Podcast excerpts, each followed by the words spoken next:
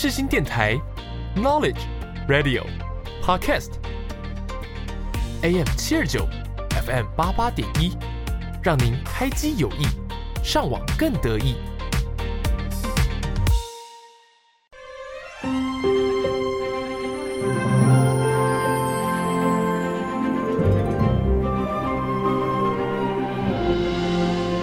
欢迎来到元宝的戏法空间，我是元宝。正片即将开始，请把自己切换成勿扰模式。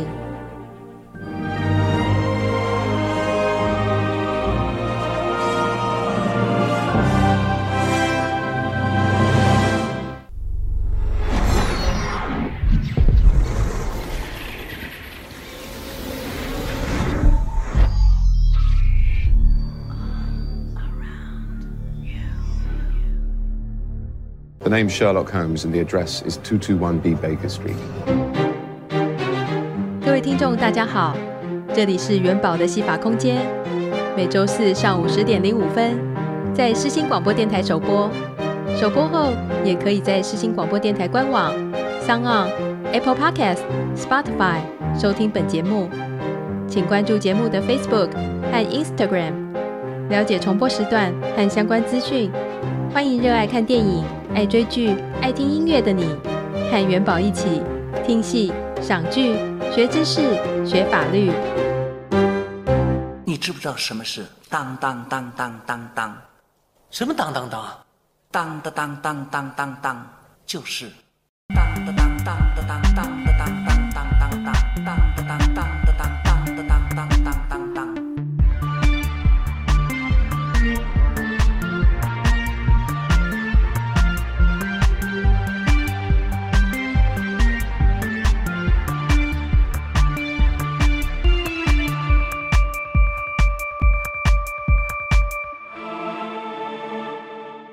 大家欢迎来到元宝的戏法空间。今天这一集呢是当当当当月大来宾。今天的第一单元，谁是大来宾？要带大家认识的是纪录片导演陈志汉，欢迎志汉导演。Hello，元宝你好，现场的听众朋友大家好，我是纪录片导演陈志汉。我想请志汉跟听众朋友简单的介绍一下自己。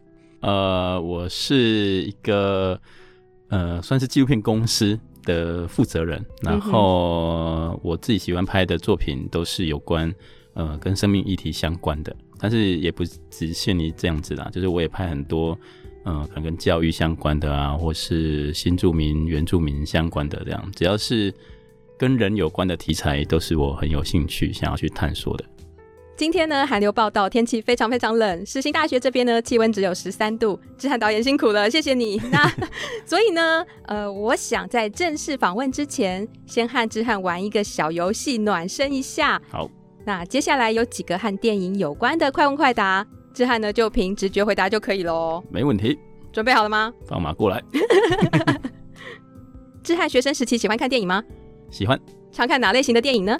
呃，很冷门的片。喜欢自己一个人还是和朋友一起？我其实比较喜欢一个人看了。最常去哪家电影院呢？忘记那家戏院了，但是它是在桃园的中立的一间二轮戏院。看电影的时候会吃东西吗？一定要吃啊！我最喜欢吃爆米花了。那小豆苗零食、爆米花和摊车卤味会选哪一种呢？其实我都会买，但是我最喜欢的吃 吃的是爆米花。OK，有租过录影带吗？有。有去过 MTV 吗？有。最喜欢哪部商业电影呢？王者之声。那是二轮电影院的常客吗？对，我从学生没有钱嘛，然后所以我都最喜欢去二轮戏院，因为反正观看的品质啊，其实呃对学生来说也没差多少。嗯。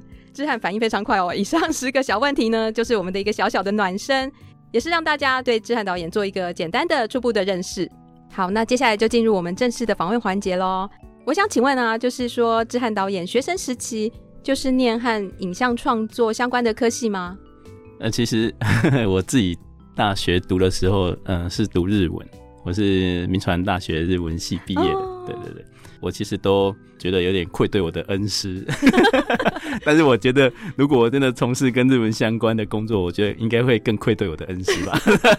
所以我觉得，嗯，拍电影感觉，其实我有问过我老师啊，因为我们有同学会有有一次老师有来，我就说老师我没有在继续在日文这个行业工作，哎，会不会怎样？然后老师说啊，其实不会啦，就是大学就四年而已嘛，你之后人生是一辈子的事情啊，你就是做你喜欢做的事情这样子。哇，我那时候就彻底的解放了，我就可以哦，我就好好的拍纪录片这样子。那学生时期的时候就有拍摄经历吗？我一开始还不太知道什么是影像啦，因为我记得我会一开始接触到摄影机是大概大大二、大三、大四这一段时间。那为什么会接触摄影机？其实因为我是系学会的干部，然后在管器材的。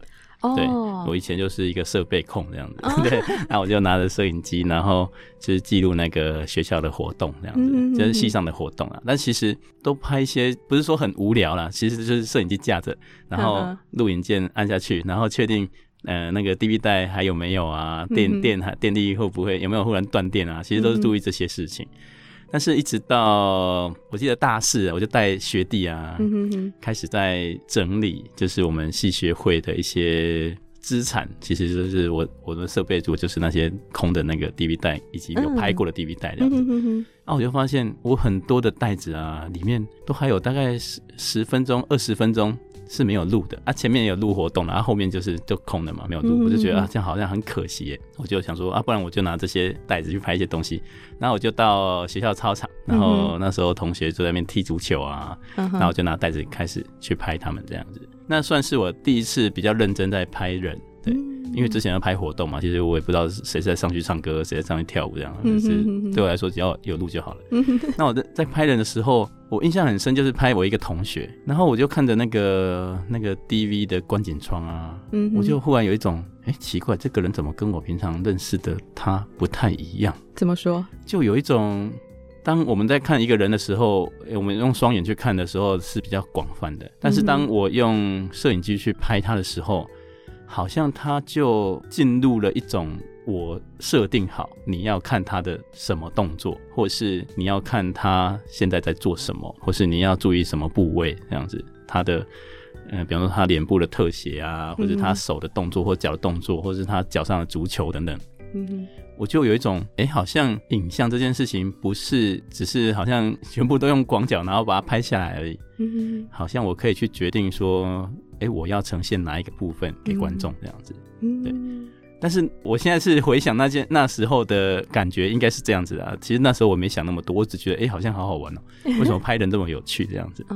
对，对，所以在那时候刚好，我我觉得很巧啊，就是。你 当你要走上这条路的时候，好像会有很多人开始慢慢叫你做一些跟这个相关的事情。嗯，我就大四都很无聊，同学就跟我说，我在一个那个非营利组织工作啊，他们在招募志工啊，你要不要去一下这样子？嗯，那我就想，好吧，反正也没事，然后放学那么早回家也无聊，我就好吧，那我就跟你去当志工。啊、他们自工就分成两部分，一部分是活动组的，你就是去带活动；那有一部分就是记录组的。那我就想，那我一定是我生性腼腆。我应该是 做记录的，跟我平常在在那个系学做事也比较像，这样，我就去参加记录组这样。他们那时候很有趣，就是要拍一个要演戏，演社区警卫，然后就是他讲说社区里面如果有一个警卫的话，其实对社区居民很方便啊，等等的。然后就叫我开始想脚本，然后我就开始想想想想。所以其实我第一部拍的反而是剧情片，不是纪录片。我就开始想脚本这样子，然后想想好之后。啊，就真的去拍，然后我自己还演了里面的警卫，这样自编自导自演，自自对对对。那那一次演出之后，其实我没有太大感觉，只觉得很像在玩呐、啊。那拍完了，我也没看过作品哎，然后就毕业了，我就去当兵。啊，当完兵回来之后，哎、欸，那个同学又来问我说，哎、欸，反正你要找工作嘛，你要不要就来这个协会工作这样子？嗯然后我想说，嗯，好像也不错。结果去那个协会工作呢，就带我的人呢，他是台艺大的毕业生啊，所以他本来就是会拍电影。对，他现在还有在业界，我之前还有时候会遇到他。他现在主要都担任是收音师这样子。对，然后他就跟我说：“好，那你的第一届工作就是剪这部片。”然后我就把那档案打开，哎，这不就是我 两年前拍的那一部片吗？然后我就开，对对，我就开始剪剪剪剪剪，剪完之后我就觉得，哎。这个拍片啊，剪接实在太有趣了，因为你就是把一些声音啊、画面这样对调之后，好像就会形成另外一种感觉。嗯、然后你要剪出来说，哎，觉得哎这个警卫好像没什么用，它也可以剪成没什么用。不管你原本拍的是什么，然后你可以把它剪成哦很有用，它就变得很有用这样子。嗯、哼哼我就忽然对于影像这件事情有了不同的感觉，然后我就开始好像就在这个协会里面就开始在做一些这样子的记录。反正后来我就没有什么拍剧情片了，反而都是在记录他们的活动，然后拍里面的一些人物的故事。因为呢，那个协会主要服务的对象就是眷村嘛，那时候在桃园龟山的有九大眷村，就在那边服务眷村，然后我就记录很多。那时候眷村的老伯伯啊，他们在讲以前就是可能刚来台湾，或是我那时候还什么打那个抗战的故事这样子，嗯、对，有点像口述历史一样。嗯、我就在记录这些事情这样。那我想请问志翰啊，就是说我们在学生的时候嘛，总是会为自己立定一些什么志向啊，我将来长大之后想要做什么啊，我进入职场之后想要做什么工作啊，等等之类的。那你那个时候是念日文系？日文系，对啊。对，那你对于这个部分？有想过吗？有想说你未来想要做什么？其实我呃，我读日文系也是误打误撞啊。其实我是喜欢语言，嗯哼，对。但我喜欢语言的那个感觉是很像，我很喜欢这种语言，它。背后代表的那个意义，这样子，比方说中文啊，最最近不是吵得很凶那个文言文的部分嘛，就是比方说你看到哎、欸，这个短短七个字，但是它里面要讲的东西很深，那样子，嗯、对我就很喜欢这种感觉，嗯、哼对，那也是国中一个老师，他慢慢引导我，有点像是我的启蒙老师，对于中文这件事情这样，那我就很喜欢语言这样子。我妈那时候跟我说啊，你读中文系啊，你以后出社会不好找工作了。然后她就说：“你反正你喜欢语文嘛，你就找一个跟语言相关的这样。”我就开始填志愿的时候，那时候联考填志愿，就开始填，嗯哼，呃，跟语言相关的，什么语都填。但我我最讨厌英文，所以我没有填英文。但是很多什么阿拉伯文啊、西班牙文啊、日文什么都填，就最后就考 考到日文这样子。因为我我的个性就是有点坐不太住，我喜欢到处跑。所以我想说，那如果真的要做跟日文相关的工作呢，我一定要做业务，对，业务可以到处跑，对，然后不要坐在办公室这种行政工作，我觉得会很累这样子，对。今天后来也没有真的好像成为什么日文相关的工作嘛，在出社会我才开始想到工作这件事情了。那时候想的只是说，呃，我要做一些，我觉得男生很好了，就是因为有两年当兵的时间，你可以慢慢思考我到底人生要做什么这样。所以其实大学的时候我没有想太多。反正在当兵的时候，我就在想啊，我以后做什么，以后做什么。如果问我内心想要做什么事情，比较是一个范围，就是我想要做的就是可以帮助到人的事情，这样子。嗯，对，就是后来我就慢慢有种想说，因为我刚刚也不是讲说那个，像我大学呃当完兵之后，同学就要找我，哎，要不要去那个服务那个协会做一些那个非营利组织啊，然后拍摄那个那个眷村啊等等。我想说，嗯。这样好像也帮助到那些人这样子，嗯、对，所以我我一路上做的事情可能很难说做什么工作，但是我觉得，哎、欸，我应该用我自己的能力去帮助一些人这样子。这个大大算是也不能说大学的时候设定的志向，应该是当兵的时候设定的志向，就是我以后要做可以帮助人的事情这样。嗯，所以后来毕业，呃，退伍，那进入职场走这一行，你觉得跟自己当年心中的理想啊、目标啊、设定的志向有相符合吗？我觉得意义上有点像，但形式上是完全不像，因为我完全没想过说我会做一个以影像为工作的职业这样子。嗯、对，但是我到一直到现在啊，我有时候出去拍片，人家就有时候会问我说：“哎、欸，那你除了拍片以外，你平常的工作是什么？”他们不一定会把拍片当做是一个正职。哦，对，我说没有啊，我的全部工作就是拍片。他们就讲：“哦，拍片可以活下来啊、喔，这样子。”我说：“哦，可以啊，可以啊，可以活得很好，很好，不一定啊，就是可以活下来的，对对。”这一点我也是觉得蛮 蛮惊讶的。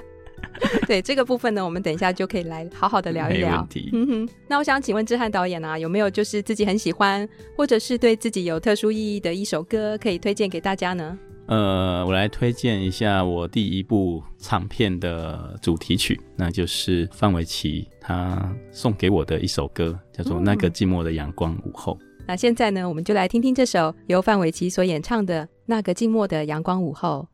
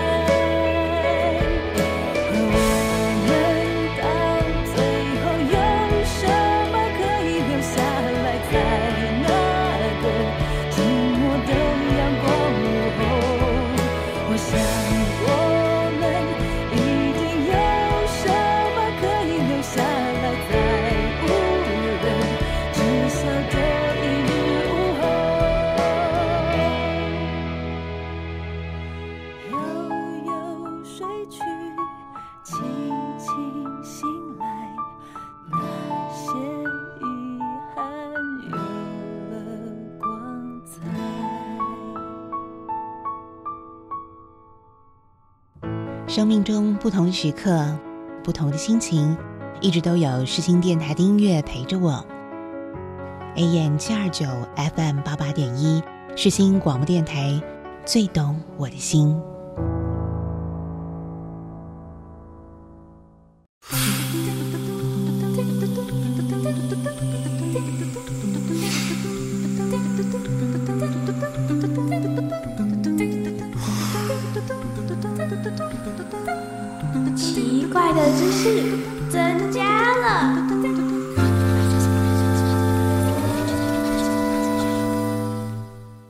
下来第二单元，奇怪的知识增加了。我想要请问志汉呢、啊，就是当初进入职场之后呢，是从什么工作开始进入影像创作这一行呢？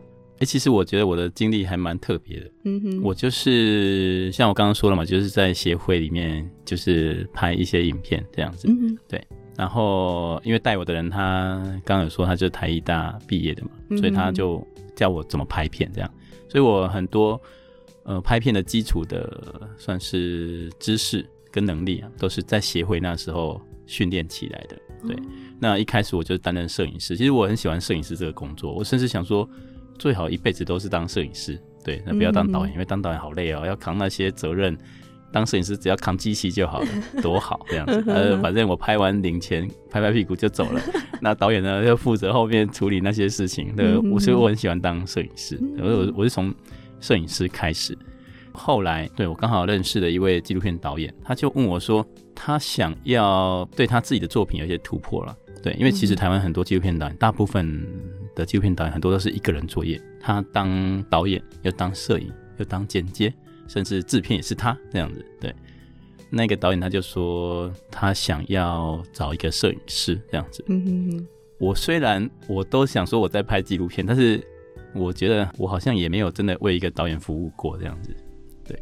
为什么呢？你当一个摄影师，那在拍活动哦，那都是拍活动，不对啊。所以那个时候算是有 有为一位导演服务，拍一些剧情片吧。应该是说我当摄影师嘛，拍一些活动嘛，嗯、但是我都没有一个印象中，我好像是在为某一个导演服务。我就是，嗯、呃，有时候我也会剪接。就是我没有一个意识啊，就是哎、欸，我是在为一个导演服务，甚至因为那个那些影片也都是那个协会的影片啊，那就是带我的那一个师傅，他帮我看嘛，然后看完之后觉得哦这样 OK，所以他很像我自己的作品，但是我一直把自己定位成摄影师，所以好像没有真的跟一个导演合作过这样子，嗯，对，然后那个导演，嗯、呃，他叫他一开始叫吴静怡。后来改名叫吴泰任，那现在又把名字改回去叫吴静怡，这样对，那是吴静怡导演。对，他之前拍的几部片都还蛮有名的，就是什么《再会吧一九九九》什么的。嗯、对，他就说想说要来合作看看嘛。我想说，既然你那么有种要找我的话，你都有种了，我 对啊，我，我就来试试看哦，这样子。然后他就说，哎、欸，那你可以先看一下我的一些作品嘛。我就想，嗯、哦，好啊，这样子。因为我想象中纪录片，我之前在协会的时候。拍的那个纪录片就是，呃，台湾历任教育部长的简介这样子。我拍了十，那时候我拍了十九位教育部长。然后我想象中的纪录片就是，啊，我找找人访谈，找相关的人来访谈，然后放一些照片、老照片啊，甚至是影像啊，然后或者铺一些现在有的画面，这样把它铺上去。对，那时候想象这样。那后来那个导演给我的他的作品的时候，哇，我真是惊为天人呢。我那时候才发现，哇，原来。有这种纪录片，他就是跟着，可能他给我我看的第一部片叫做呃快不快乐是人行。那我看的时候，他就是进入一个呃单亲妈妈，然后他在照顾两个小孩，一男一女，哥哥跟妹妹。那这两个小孩都有精神病，对。然后导演就进入那个家里面去，因为导演那时候说他他觉得他好像失去了一些快乐的的泉源，他想要知道。什么样怎样的人才会快乐？然后他想要你说导演本身？对，导演本身，所以他进入那个家庭里面去看他们这个家庭是怎么样才会有快乐这样子。嗯哼，对，我看那部片之后，就是哇，你可以这样进入一个人的家庭，然后去记录他们生活上面很多的细节，嗯，他们聊的话，然后甚至他们吵架对骂，那时候就很惊讶，哇，这个纪录片也太特别了吧！但是我很喜欢这种感觉，嗯哼嗯，对，因为他他不是那一种，好像我都安排访谈，然后全部都访谈就讲完了，嗯，对，然后画面就是拍一些家里的景啊什么什么的，或者拍一些在走路啊等等的，对。他就是真实的进入那个家庭里面去拍摄，这样。我就觉得、嗯、哇，这纪录片太特别了吧！另外一种形式，对，我就看到一种很特别形式的纪录片，嗯，它算是大开眼界这样子。嗯、因为我本来我拍片的技术都是我那个台艺大的那个师傅教我的嘛，全部吗？包括这些机械、机机械、软体啊，对，然后对对，那个都是他教我的。但是我跟了这位纪录片导演之后，嗯、哼哼我才发现到，哎、欸，其实。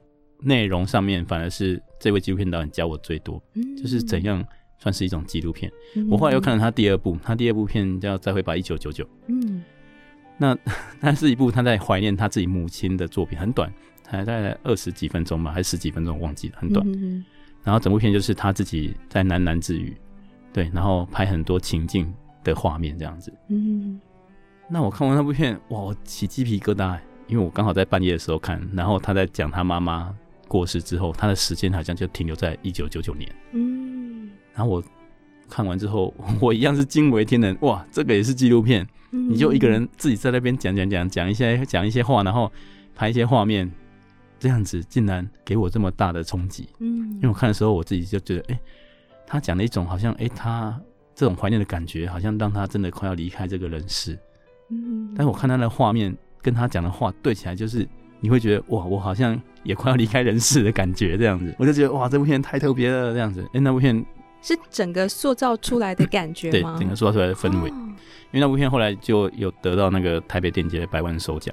对，他之之前就得了，因为因为我之前对这个行业不太熟，嗯、我是后来看到才，才知道，原来这部片是台北电影节的百万首奖这样子。嗯、对，这两部片算是启蒙我在纪录片这一个领域里面。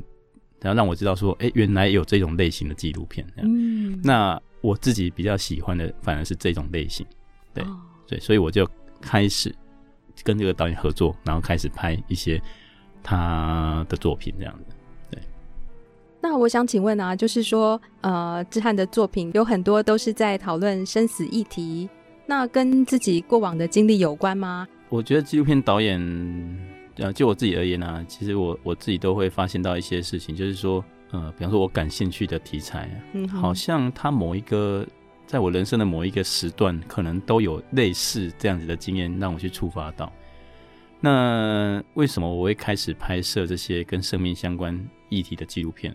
其实就我后来再回想啊，好像要回想到我大概国中的时候，因为我国中。就是在那种资优班这样子，但是因为我我我都是资优班的最后一名，然后每天都被老师打。我们那时候还是有体罚的，对，嗯，比方说你就是要考九十分啊，如果九十分以下少一分就打一下这样子，嗯，打到我就有一种我就很有点害怕去学校，但是我我觉得以前的小孩子可能还没那么勇敢，就是你还是时间到你就硬着头皮要去学校这样，然后去学校就被打这样。那我就有一度就很想要自杀，我就觉得哇，那活着到底有什么意义？这样子，对。然后我就拿起那个我抽屉里面的小刀，这样准备想要割腕。这个我这个大概是我们那个时代最流行的方式。我现在我我后来才知道这没那么简单呢。对，但是那是我唯一可以想到的方式。后来当然没有发生嘛，因为就忽然我妈妈就。就叫我下去吃饭这样子，嗯、我想要把它先先吃饱再说这样，嗯、要要走要当个宝鬼这样，我就想要先吃饭这样。那我觉得就是是那种家人之间有时候会有一些感应啊，他就可能，哦、其实我我觉得我表现应该没有特别的异常，嗯、我就是想说跟平常一样这样。然后我妈就问我说啊，学校最近学校状况怎么样啊？这样，因为她以前都问我问过我这些事情，那我我回答也都是说。没有啊，就那样子啊，跟平常差不多啊，我都回答一样的。但是这一次，我妈妈忽然下一句话就变不一样，因为她之前都会跟我说啊，你要认真读书啊，不然的话就是会容易被打，你要怎样怎样，她就是会要求我这样。但那一次，她忽然变了，她那句话变成是说啊，如果真的那个读书读不好没有关系啦，就是以后不要做坏事就好，这样。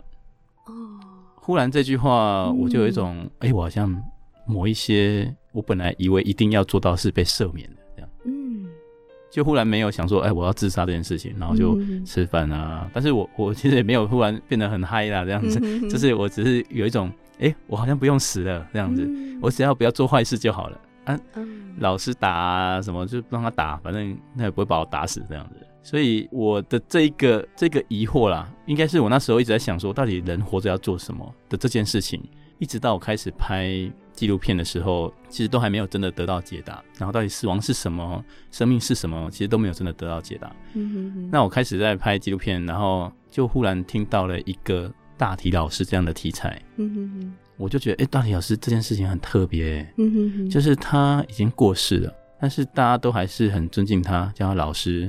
然后甚至课堂上每一次上课都要跟他敬礼，下课要跟他敬礼，这样。然后好像学生从他身上都学到很多东西，我就觉得，哎，这个题材，我觉得我应该要拍。我觉得它是一个很特别的生命的形式，这样子。它算是我第一部就是记录长片了。当然，我一开始是拍一个短片。短片。对。嗯、那我会拍短片，其实也只是要去找经费，因为对那时候参加新北市纪录片奖，然后它是需要十五分钟或是三十分钟的长度的纪录片，这样。嗯、对。那那时候我就参加了，然后就把短片完成。我心心念念还是在我要怎么样继续往下拍，就是我拍摄这一家人的故事这样子，所以我也一样进入到那个家庭里面去做这件事情。这个又扣回到我一开始看到启蒙我的那一部纪录片《快不快的四人行》，他就进入到那个家庭家庭里面去记录。那忽然这样子进入到家庭里面去去记录这件事情，对我来说就会变得我会觉得很理所当然。我如果不进入到他家里去，其实我拍到的都还是很表面的事情，一直到后面。几部片其实，我觉得他他不能说好像我故意要进入到那个人的家庭，嗯，但是我会觉得说，哎，如果我在这个人的家里面，我应该可以拍到比较多东西，对，然后特别是这种生命相关的这种纪录片，我会觉得好像进入到里面，我可以看到更多真实的样貌。所以刚刚志翰提到的这个那个静默的阳光午后短版的部分，就是志翰的第一部得奖作品是吗？是。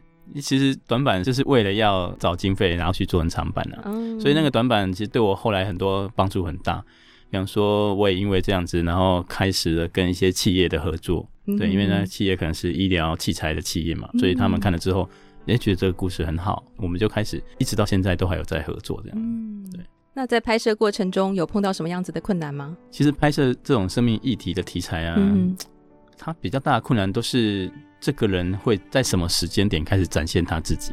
不然我们会很容易拍到很表面的东西啊，就是啊，我觉得生命很有意义啊，呃，做这件事情很有意义啊，等等的。对，但是他要花很多时间跟跟这个被摄者去培养你们之间的关系，这个是我觉得拍这样的题材里面最困难的一件事情。对，那导演呢，有一个生死三部曲这样子的一个作品的称号。那就是有另外两部纪录片，一部呢是一念，一部呢是回眸。那一念呢是在探讨无效医疗的部分，那回眸呢就是记录末期病患临终前的安宁照护。一个呢是拖着活着看不到尽头，那一个呢尽头有可能就是明天。那在拍摄医疗跟生死相关议题的时候，有影响到你自己对生命的看法吗？那在拍摄过程中有没有就是那种拍不下去的经历？呃，其实这种什么呃什么生命三部曲或者什么死亡三部曲啊，这个都比较像是朋友跟我说的啦。但是其实我我自己倒没有好像这样去定义这三部片，哦、因为我在拍的时候，呃，因为三个故事是完全独立的，嗯、哼哼那要探讨的主题也都不太一样。它唯一的脉络就是，它是一个我自己在思考到底什么是死亡这件事情。嗯哼，对。那我从那个《寂寞阳光午后》，他拍的其实是一个已经过世的人。那到一念，一念谈的是无效医疗，所以一念他会有一种，哎、欸，我到底是要选择死亡，还是要选择活着？对、嗯，他就在做选择。对，那一直到回眸这部片，回眸是我拍的是临终病患，所以他们是一定会面对死亡这件事情。对对，回眸是我最近嗯大概两个礼拜前才看的。哦，对对对对，所以它有点像是我一步一步的去接近到底一个人在临终前死亡对他的感觉是什么，嗯哼，对，因为到回眸的时候，其实他是已经没有机会没有机会再活下去了，嗯，对，它分两个层次啦，因为有一个层次我自己在思考到底什么是死亡，嗯，其实我在回眸这部片我也找到自己的属于自己的答案，因为我发现死亡这件事对每个人的意义都不太一样。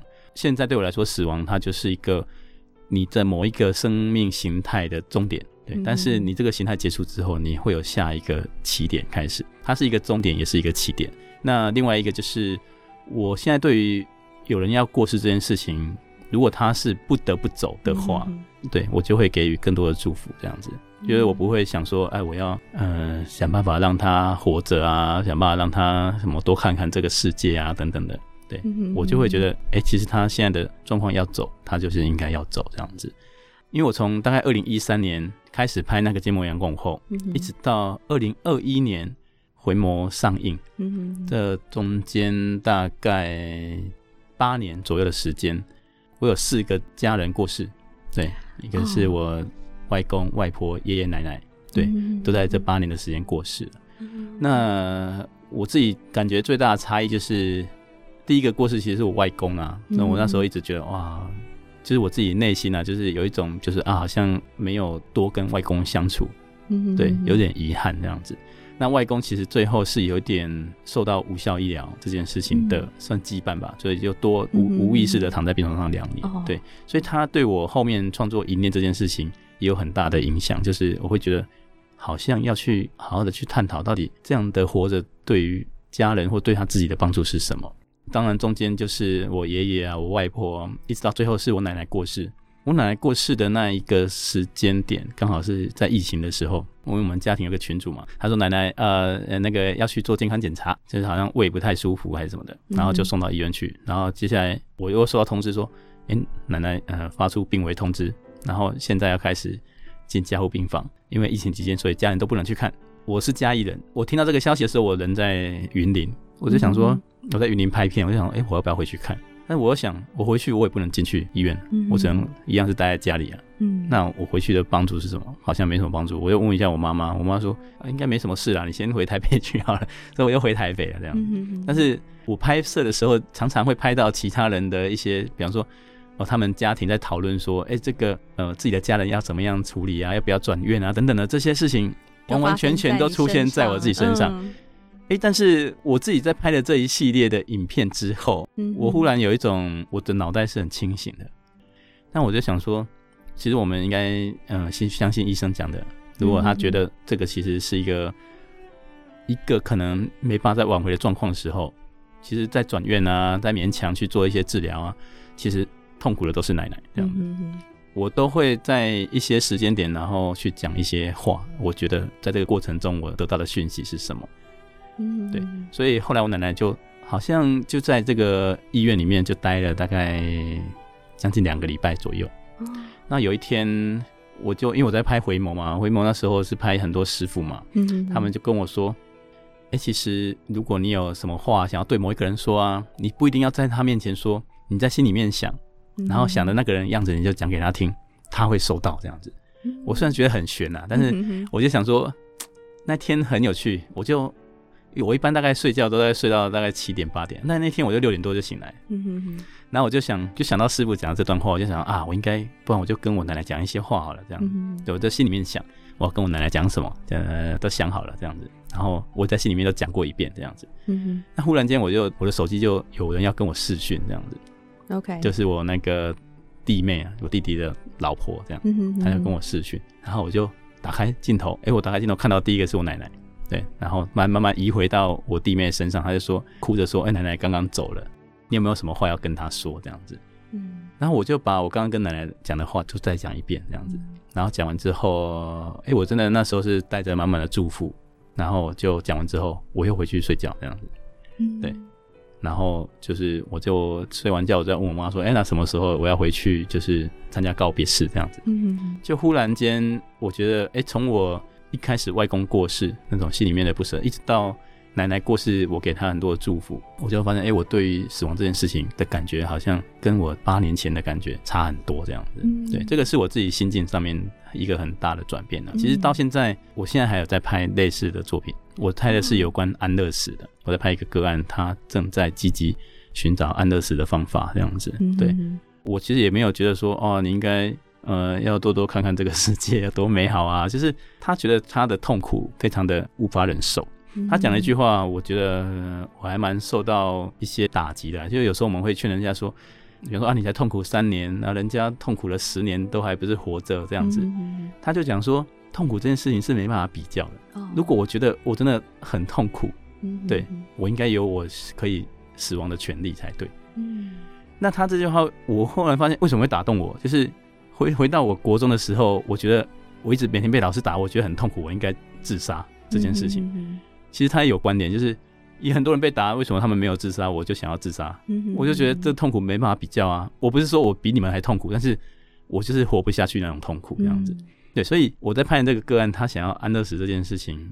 我就变得比较是用一种祝福祝福的方式在看待这件事情。如果真的你真的想想做这件事情，那我把它记录下来，然后也可以给很多人他们去看到底一个人想要安乐死的心情，然后他面对的是什么。对，嗯、但是他不是要去比较，而是你可以看到这个人他自己那一个时间的过程中的心理状态到底是怎么样。我觉得这个是以人为出发点，然后去思考自己到底要做什么了。对，嗯、那这个可能又会回到我刚刚。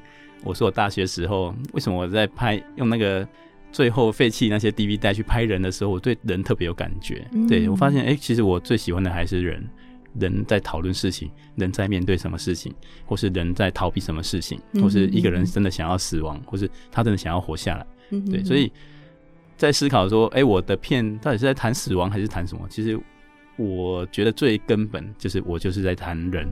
这件事情，嗯、对，他在他在看待死亡这件事情，他的心情是怎样？他在看待其他生活的时候，他的心情是怎么样？对，我对人是特别有兴趣的。嗯，那我知道，就是说拍片啊，拍纪录片，我们都会有很多拍摄的素材。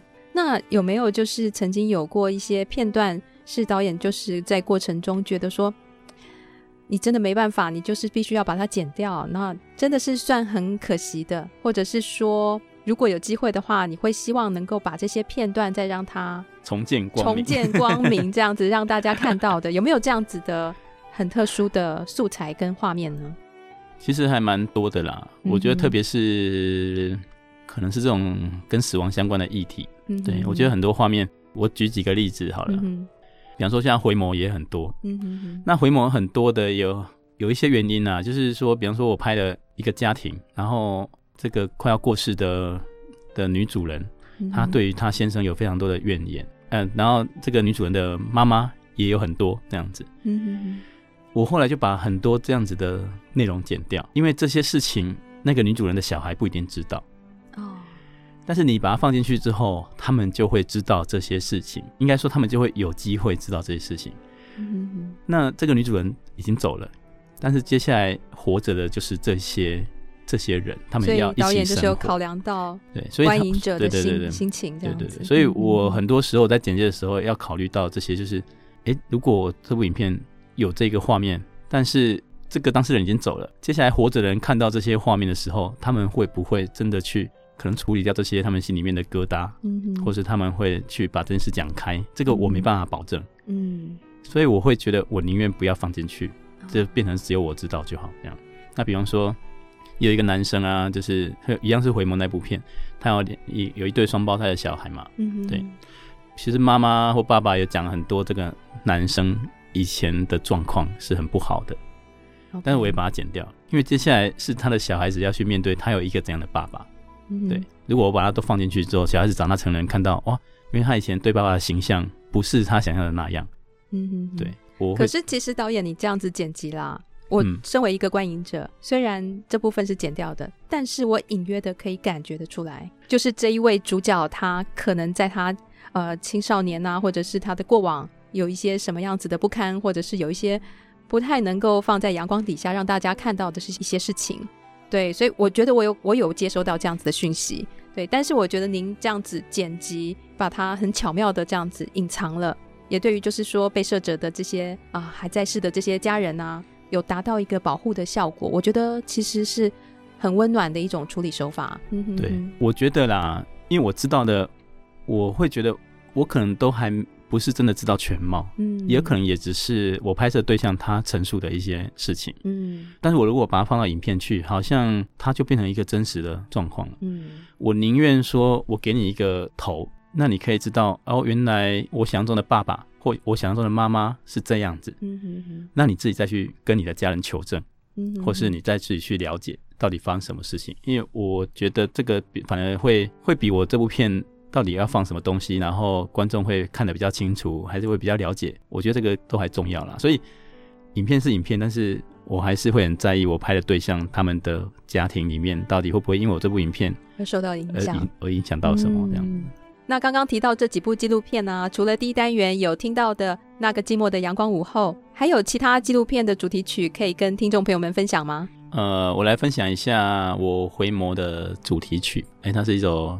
台语歌，嗯、叫做《头前的你》。这个是我一个很好的朋友啊，他们本来有一个乐团叫杨先生乐团，然后他看了我的纪录片之后。对，我其实常常会给一些朋友我纪录片的一些片段，嗯、特别是做音乐的朋友，然后他们看了之后会很有感觉，就想要做一首歌送给我这样子。嗯、对，所以《桃景爱丽》是杨先生乐团送给我的，就是回眸的算是主题曲这样子。那我们就休息一下，来听听这首由杨先生乐团 Mr. Young 所演唱的《桃景爱丽》。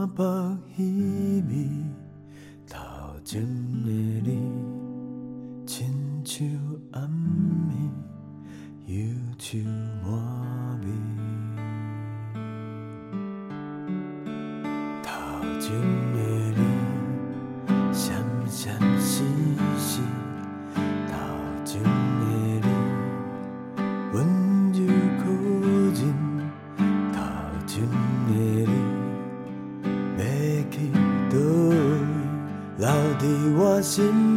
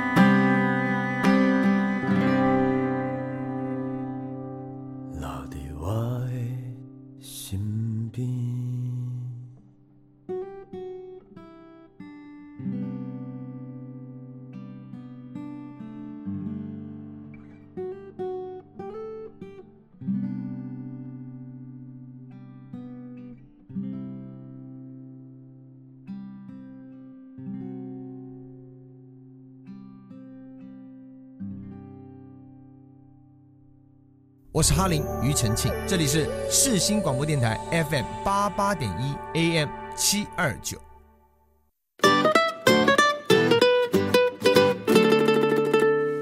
接下来第三单元，想再和你聊一聊。我和志汉会认识啊，其实是因为元宝之前访问了陈凯伦老师，凯伦老师有一部纪录片是包子囊负责宣传的。哦，对，嗯哼，就是《寻秦历险记》嘛。对，《寻秦历险记》。那后来包子囊电影院呢举办了感恩活动，邀请元宝去参加。那元宝就很勇敢的也邀请了志汉导演来节目来聊聊。那志汉非常非常干脆的就答应了。那真的非常感谢。那我想请问一下，就是说包子囊电影院是怎么样成立的呢？当初设立的初衷是什么？哦，这个要讲很久了，但是我尽量长话短说。我们公司叫旧世界文化艺术有限公司嘛，嗯，它就是由我还有刚刚我说的，就是我跟的那个导演，就是吴静怡导演，然后还有一位制片叫李梦金，哦，就我们三个一起成立的旧世界这样子。嗯哼，我们成立的一开始啊，其实还蛮特别的，就是我们就在想说，哎，那我们在拍纪录片，那谁要看纪录片？嗯哼哼，我们在想这件事情，因为我们拍了没有人看也没用啊，对啊，纪录片总是不能够你拍了之后。然后参加完影展就放在抽屉了，这样子。以前很多是这样，对。所以我们就想说，嗯，我们要先去了解这个市场的需求是什么，嗯，然后大家到底了不了解纪录片这样。所以一开始我们就去那个西门红楼那边有一个艺术市集，在那边摆摊。我那十几年前的事情对，我现在还都还有时候会跟我们公司一些年轻的同事讲这段往事，我都觉得很有趣。这样，我们就在那边摆摊，然后问走过去的民众，问他说。哎，你知道什么是纪录片吗？这样，嗯哎，那回答真的千奇百怪。他就说，哦，有有，就是拍动物的就叫纪录片啊。他们就说，啊，那个黑白的就叫纪录片啊。就是他们回答都很很很有趣。啊，我们就会跟他分享什么是纪录片。嗯，后来我们得到一个结论，就是，哇，没有人知道什么是纪录片，很少人知道什么是纪录片。如果我们要拍出来的影片有人看的话，我们其实是应该更去推广到底什么是纪录片。嗯。那我们那时候就有一个说啊，那应该我们要怎么推广？那后来想到的是，哎、欸，学校，我们觉得学校非常的适合。学校其实老师他们有很多很多，其实他要教学的。然后你有时候就是呃，变成用讲的，或是找什么人来演讲等等的。但我会觉得说，哎、不如给他看一部纪录片。嗯，那这部纪录片如果他讲的跟老师要讲的或学校要推广的议题有相关的话，嗯、那学生看了之后会比较有感觉。会比较有真实性，然后老师再借机再去多讲一些额外延伸的内容，这样子，对，所以我们就定调，嗯，好，那我们要把它推广到学校去，但是其实也不限定学校啦，我们想说只要有人要看，我们都去这样子，那我们就开始想说，那应该叫什么名字比较好这样子，然后想了很多，后来就想到蕨类是一个很特别的植物，它只要有孢子，它就可以繁殖，是无性繁殖的。而且它所在的那个点啊，有时候你你要好好养一个蕨类啊，你会很辛苦。嗯哼。但是有时候你又看到哇，是整座山满山满谷的都是蕨类这样子，就是它会自己一直一直的伸展出来。嗯。那我们就想到，哎，那我们可以叫做孢子囊电影院，因为我们希望我们去的每一个地方放映的点，它都会变成是我们的孢子。嗯。然后在那边落地。生根，然后长出来，然后它再长一些其他孢子，再去其他地方落地生根，再长出来这样子。嗯哼哼。那我们都把这些看过影片的人当做是他们呃会帮我们散布到底什么是纪录片这件事情的人这样子。嗯。对，所以在那时候就开始有孢子囊电影院这件事情。对，那一直到我记得大概在五六年前吧，因为我们之前都还是推自己的作品为主。嗯哼。那后来就有一些单位他们就跟我说，哎，他们想要。什么主题什么主题的纪录片这样，那那个我们没有拍啊，然后我们就想说，啊，不然我们帮你问一下其他导演好了，我们就去找其他导演，然后问他说，哎，这个学校他想要放你的作品呢，这样子，然后他们可能嗯有多少车马费啊，然后有多少版权费啊、讲师费啊等等的，然后看他要不要接受，有的很少，有的甚至根本没有这样子，啊，但是我觉得纪录片导演都很可爱，他们就想说，哇，有人要看，当然好啊，就去那边放这样子，然后。放完之后，又跟现场的那个学生啊，甚至老师啊，分享一下，就是哎，拍这部片对它的意义是什么啊？为什么要拍这部片呢？然后有没有什么漏网的镜头啊？就是没有拍到，但是知道要讲出来啊，等等的。我发现每个导演去分享的时候，他们自己都还还有很多收获。这样，嗯，那开始就是第一部找别人的影片来放映之后，我忽然有一种，哎，那这样子的话，其实我们台湾很多导演哎，很多纪录片，但是。应该要更多人看得到才好吧。嗯哼哼哼所以我们就开始就找了几个朋友，就说我们来去一个一个问这些导演好了。当然，我们一开始还是从朋友先找起，这样。那加上小有名气，大家可能会觉得哦，跟我们合作还不错，这样子。对，一开始是这样子，慢慢做起来的。那一直到现在，其实我们呃协助发行的这些导演已经有一百多位，我们发行的纪录片有三百多部了。这样，其实每个礼拜都会增加这样子，因为我们那个团队他们很认真啊，他们的目标就是每一个礼拜至少要有一部片，所以一年至少会有五十几部片这样子。我自己有算过，其实台湾纪录片啊，一年应该至少有一百部，但是我们找到五十几部已经不算多了，其实还有很多。还很值得我们去找来，然后让更多的人看到到底什么是纪录片。嗯、那我们做这件事情的一个最后啦，就是我们也希望说，当有一个导演他完成一部纪录片的时候，最好是全台湾的人都知道说，哦，我原来是纪录片啊，那我知道，然后啊，我想要去看哦，他拍的是什么主题？比方说，哦，他拍的是有关嗯移工的议题。然后如果有人觉得说，哎，我我想要多了解移工，然后我会想要去看。对，它不是剧情片，它就是纪录片，所以它是很真实的呈现。对，所以我们在做这件事情都是想要去扩展，就是民众到底去了解什么是纪录片，然后他可以去看到更真实存在这个世界的某一个角落发生的真实的故事。这样子，那如果有更多真实的东西去填满一些可能资讯上面的落差，或是有一些错误的讯息等等的，我觉得这件事情就还蛮重要。这样。其实包子堂电影院就是，呃，我希望他可以作为导演，就是如果你真的无计可施的时候，嗯哼，就是我们当做你最后的后盾。那节目的最后，志翰有没有很喜欢或者是对自己特别有意义的一部电影想要推荐给大家呢？我其实一直很喜欢一部片，但是那部片可能 很多人没看过。那部片叫《美丽人生》，是不是跟你 跟你本本写的不一样，对不对？对。OK。对，我很喜欢《美丽人生》这一部片。对，嗯，为什么？因为，嗯、呃，它是一部意大利的剧情片。它讲的就是一个犹太人的家庭，然后就是被那个德军追杀。哦，我很记得他最后那个画面，我认识哦，非常触动心灵。他就是要塑造一个很快乐的场景给他的小孩，嗯，我知道。然后最后，哦、最后他 他要被枪杀的时候，他还是很快乐的去面对这件事情。对。嗯对我很喜欢那部片，是因为它也算是启蒙我一件事情，就是其实悲伤的事情不一定要真的很悲伤去呈现，那每个人都可以去创造出自己的世界出来。那你可以给观众，甚至给你的小孩一个怎样的环境，嗯、对，一个怎样的创造出来的世界啦。那我觉得我们拍片的人也是在做这样的事情，我们创造出一个可能我们观察到的世界是长怎样，然后我把这样的世界。给我的小孩，给我的观众，让你们看到，哎，原来这个世界不一定是我听来的那样子，不一定是我从电视上看到那样子，是还有另外一个不同的世界可以让你看见这样子。嗯、这个是我觉得应该是每一个纪录片导演他们想要把影片完成一个很重要的目的吧。嗯哼，人来这世上走一遭，毕竟生老病死，但并非所有的人生都是美丽的故事。在我们用文学、音乐、艺术或任何方式来探究生命意义的同时，又该用什么样的心态和角度来面对死亡呢？古罗马哲学家塞内卡曾说：“生命如同寓言故事，其价值不在长短，而在内容。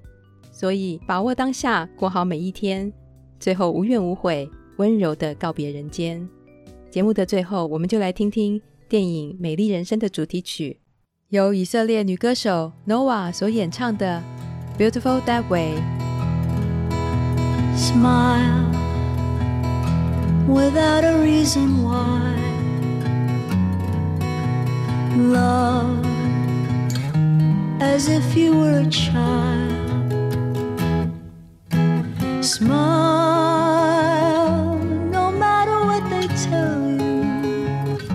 Don't listen to a word they say. Cause life is beautiful that way. Tears, a tidal wave of tears. Light that slowly disappears. Wait before you close the curtain. There's still another beautiful that